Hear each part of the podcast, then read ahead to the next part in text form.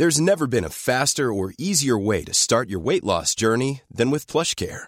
PlushCare accepts most insurance plans and gives you online access to board-certified physicians who can prescribe FDA-approved weight loss medications like Wigovi and Zepbound for those who qualify. Take charge of your health and speak with a board-certified physician about a weight loss plan that's right for you. Get started today at plushcare.com slash weight loss. That's plushcare.com slash weight loss. plushcare.com slash weight loss. Escuchas, escuchas un podcast de Dixo. Escuchas Fuera de la caja con Macario Esquetino. Por Dixo, Dixo, la productora de podcast más importante en habla hispana. Bienvenidos, esto es Fuera de la Caja.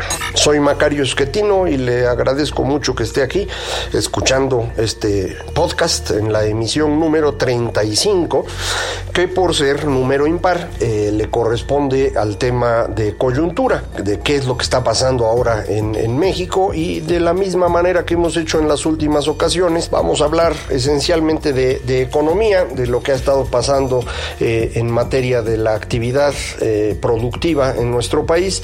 Eh, ya habíamos comentado acerca de mi interpretación de eh, la situación económica que yo considero se encuentra eh, México propiamente hablando al inicio de una recesión económica. Esta es una opinión poco popular. la mayor parte de los analistas no coinciden con esta interpretación. recuerde usted que la definición más comúnmente utilizada para eh, eh, hablar de una recesión es eh, cuando dos trimestres tienen un comportamiento negativo, una contracción. evidentemente eso no lo tenemos en este momento. mi, propuesta es que estamos ya en terreno negativo, esto todavía no es claramente notorio y lo será paulatinamente para cuando la mayor parte de los analistas coincidan con la interpretación, si acaso tengo razón, eh, pues será dentro de dos, tres, cuatro meses, eh, pero pues lo que yo estoy utilizando es la definición que tiene la Oficina Nacional de Investigación Económica de Estados Unidos, que es la que determina los inicios y fines de una recesión en ese país, y no utiliza este criterio de los dos trimestres negativos, sino el comportamiento de cuatro indicadores económicos que cuando eh, todos tienen una tendencia claramente negativa, entonces eh, la oficina indica que una recesión está iniciando. Estos cuatro indicadores son eh, la actividad industrial, las eh, ventas al menudeo, el empleo y el ingreso de las personas. En México tenemos indicadores que son muy útiles para las tres primeras variables y en, los tres casos tenemos ya un comportamiento, me parece, claramente negativo.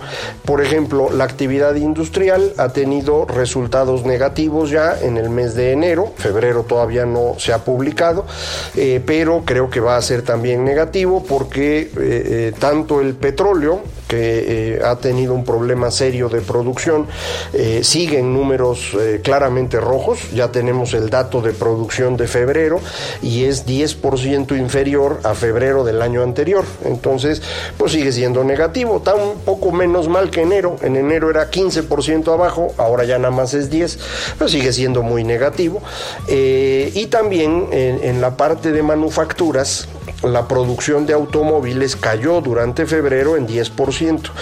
Eh, dado que los automóviles representan la mayor parte de la actividad manufacturera, considerando también autopartes eh, y otros elementos que están orientados a esta eh, actividad, entonces me parece que la actividad industrial total durante febrero será otra vez negativa.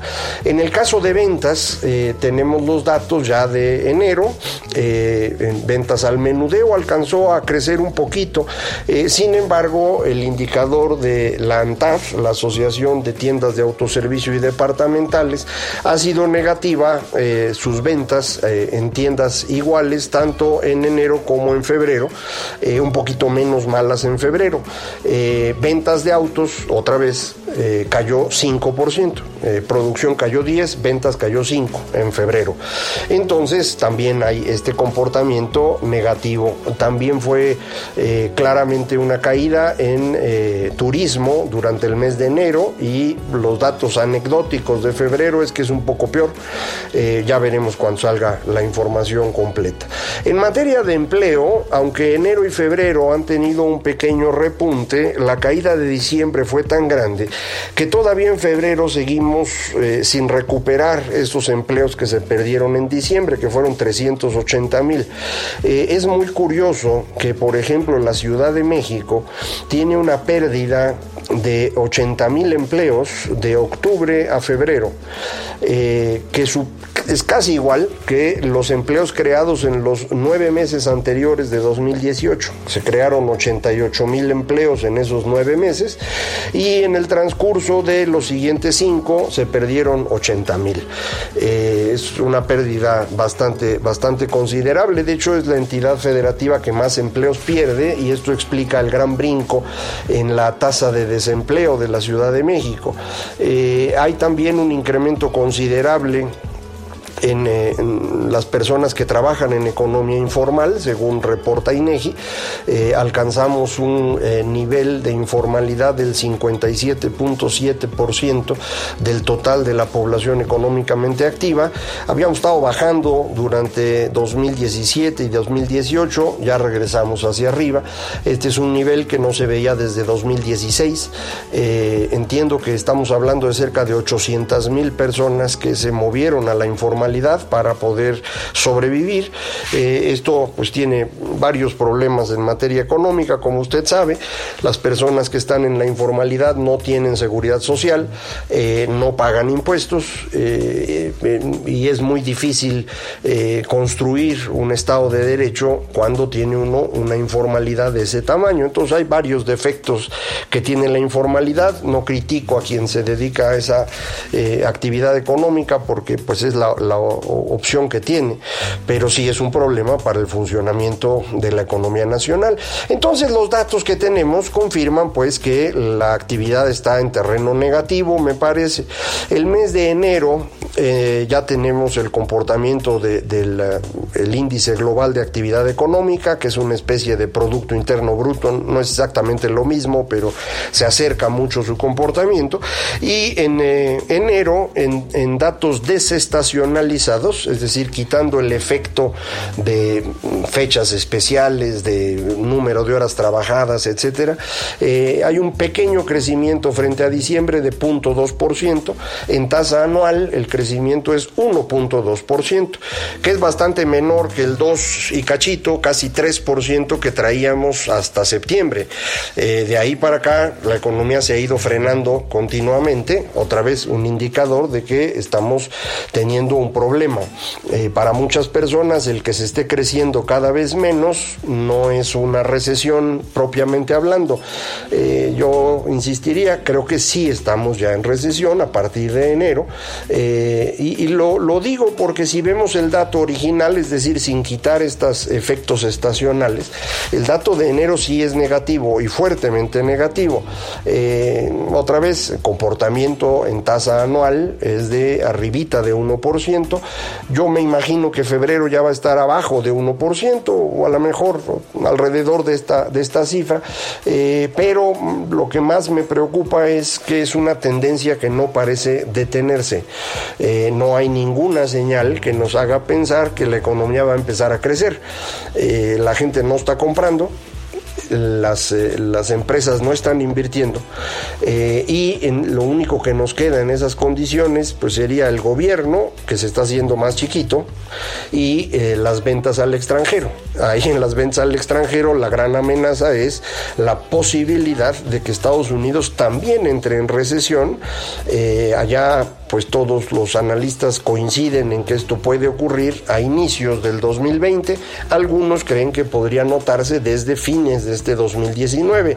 En cualquier caso, pues esto nos va a costar.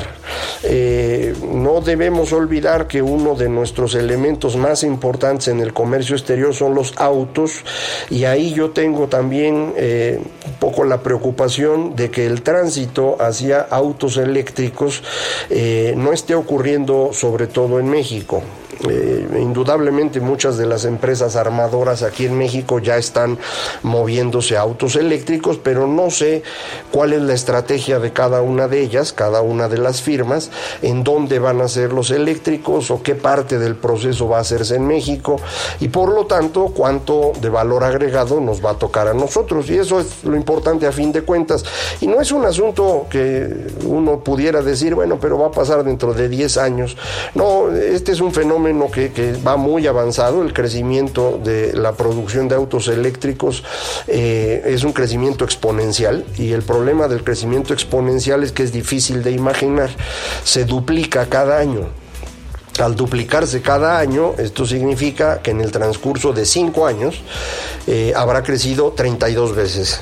Eh, dado que no existe ese tamaño de mercado, pues lo que implica es que se va a ir comiendo a los autos de combustión interna, los que nosotros conocemos. Eh, y, y le insisto, no sé cómo vamos a dividir esa parte, cómo nos va a tocar, porque no es una decisión del gobierno mexicano, es una decisión de las empresas, eh, cada una de ellas por separado, eh, y vamos a ver cómo ocurre. Entonces, en resumen, en materia económica no hay crecimiento. ¿De dónde viene esta falta de crecimiento? En mi opinión, viene fundamentalmente de acciones del gobierno, eh, acciones que hundieron la inversión. Muchas empresas, empresarios estaban en dudas desde inicios de 2018 frente a la elección, como siempre ocurre cada sexenio. Cuando gana el señor López Obrador, pues eh, se quedaron esperando a ver qué iba a pasar, eh, se estaban convenciendo de que las cosas podrían funcionar cuando el eh, presidente, en ese momento presidente electo, decidió cancelar la construcción del aeropuerto. Eh, la obra más grande de infraestructura en México por décadas, eh, una inversión considerable que se tiró a la basura. Eh, esto preocupó a muchísimos empresarios y el comportamiento que ha tenido el gobierno en materia energética ha terminado de convencerlos de que las cosas no van a estar bien. son medidas, tanto la cancelación del aeropuerto como el cambio de orientación energética, que parecen sacadas de un libro de terror, es regresar 50 años el tiempo tratando de que hoy eh, las cosas sí funcionen. Hace 50 años no funcionaron, pero creen que ahora sí. Bueno, si no funcionaron hace 50 años, ahora mucho menos. Eh, como le decía, el tránsito a autos eléctricos significa que en seis años el consumo de gasolina, diésel y otros petrolíferos usados para el transporte eh, empezará a caer a nivel global. para cuando terminen su no va a haber quien compre. Eh, peor aún, el movimiento se está dando hacia un mayor consumo de electricidad. Esencialmente, este crecimiento eh, es soportado por las eh, tecnologías limpias, digamos, sol y viento esencialmente. Usted recordará que durante 2018 México consiguió los mejores contratos en el mundo en licitaciones para la producción de energía solar y de viento. Sin embargo, ya no los quieren usar. Ahora lo que quieren es que empecemos a usar carbón, algo que prácticamente nadie en el mundo quiere usar más. Nosotros vamos a usarlo. En parte porque un senador de Morena, el presidente de la Comisión de Energía del Senado, es un productor de carbón y ya se puso de acuerdo con el señor Bartlett en la Comisión Federal de Electricidad para venderle carbón. Eh, en cualquier otro gobierno la oposición hubiera gritado de inmediato que esto es un mal uso de los recursos públicos y muy probablemente corrupción. Eh, pero esos críticos ahora forman parte del gobierno y parece que cambiaron de opinión y ahora pues estas cosas les parecen maravillosas. Eh, de manera pues que es muy difícil viendo todo esto que alguien piense que apostarle a México es una buena idea. Yo quisiera decirle otra cosa, pero no puedo. Eso es lo que hay. Eh, lo que estamos viendo en este momento es que México se regresa en el tiempo en algunos de los sectores más importantes en el corto plazo y mediano plazo. Eh, esto significa que eh, el crecimiento económico puede ser que se mantenga muy chiquito o a lo mejor un poquito negativo. No vamos a tener una crisis brutal como la de 95, como la de 2008, nada que se parezca, pero no vamos a crecer eh, porque pues no hay nadie que le interese invertir en México ahora. Eh, y lo peor es que con estas estrategias en materia energética no solo no vamos a crecer, sino que nos vamos a ir separando de lo que está haciendo el resto del mundo, de manera que el rezago relativo se va a ir ampliando. Y esto es preocupante. Eh, en buena medida, eh, creo que estas, estas decisiones del gobierno, acompañadas de otros temas específicos de gasto público, como ha sido la desaparición del apoyo a los centros de ayuda a mujeres maltratadas o el apoyo a las guarderías, eh, ha empezado a generar ya una eh, actitud de rechazo al presidente López Obrador, que hasta hace muy poco pues tenía toda la popularidad imaginable pues ahora ya no. Empezaron los gritos en, la inauguración del nuevo estadio de béisbol de los Diablos Rojos. A mí me sorprendió muchísimo, debo decirle, porque pues el, presidente es un eh, beisbolista conocido. Eh, de hecho, ha decidido apoyar a ese deporte, cosa que quienes somos fanáticos del béisbol le agradecemos. Eh, y yo esperaba que lo trataran bien en el estadio, pero bueno, los eventos deportivos, la gente va a verlos y no va a haber políticos y entiendo que por eso pues le hayan chiflado y le hayan gritado.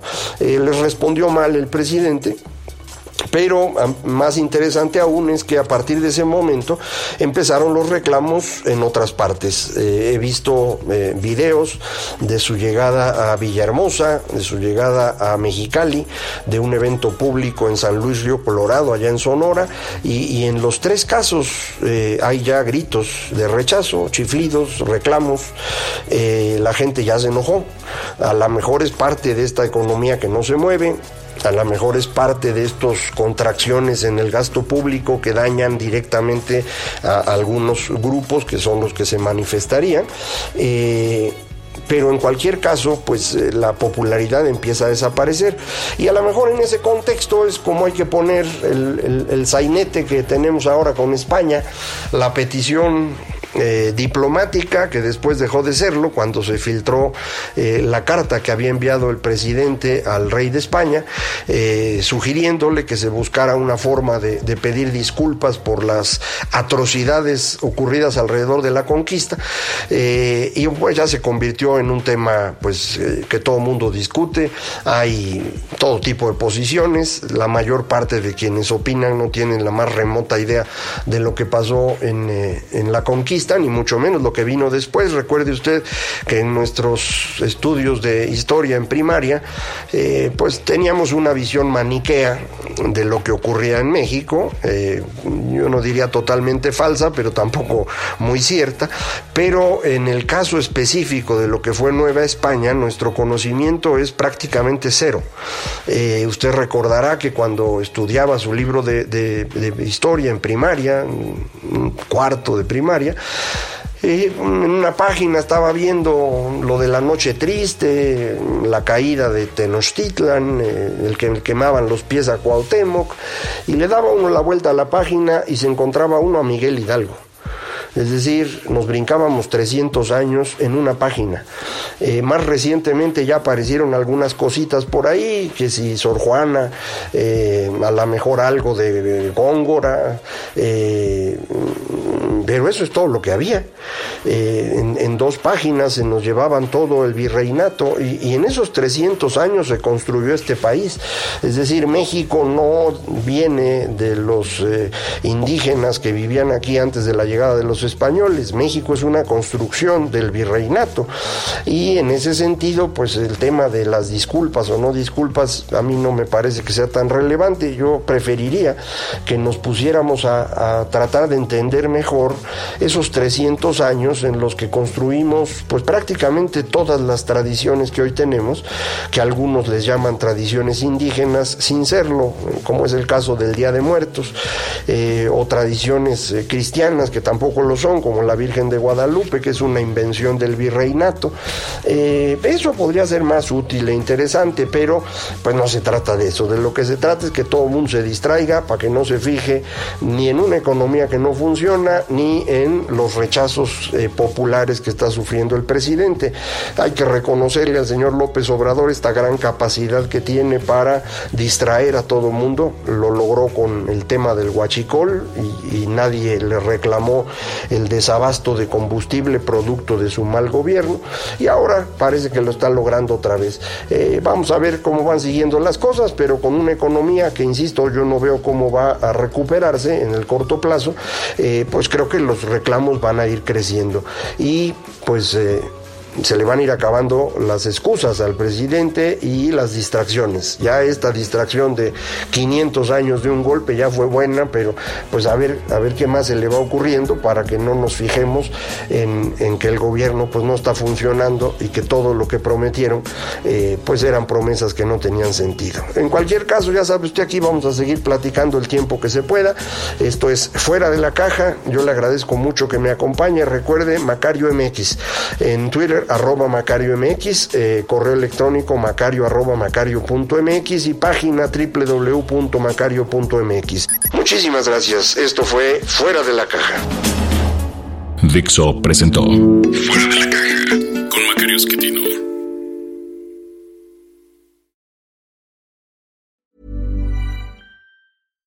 When you make decisions for your company, you look for the no-brainers. And if you have a lot of mailing to do, Stamps.com is the ultimate no brainer. It streamlines your processes to make your business more efficient, which makes you less busy. Mail checks, invoices, legal documents, and everything you need to keep your business running with Stamps.com.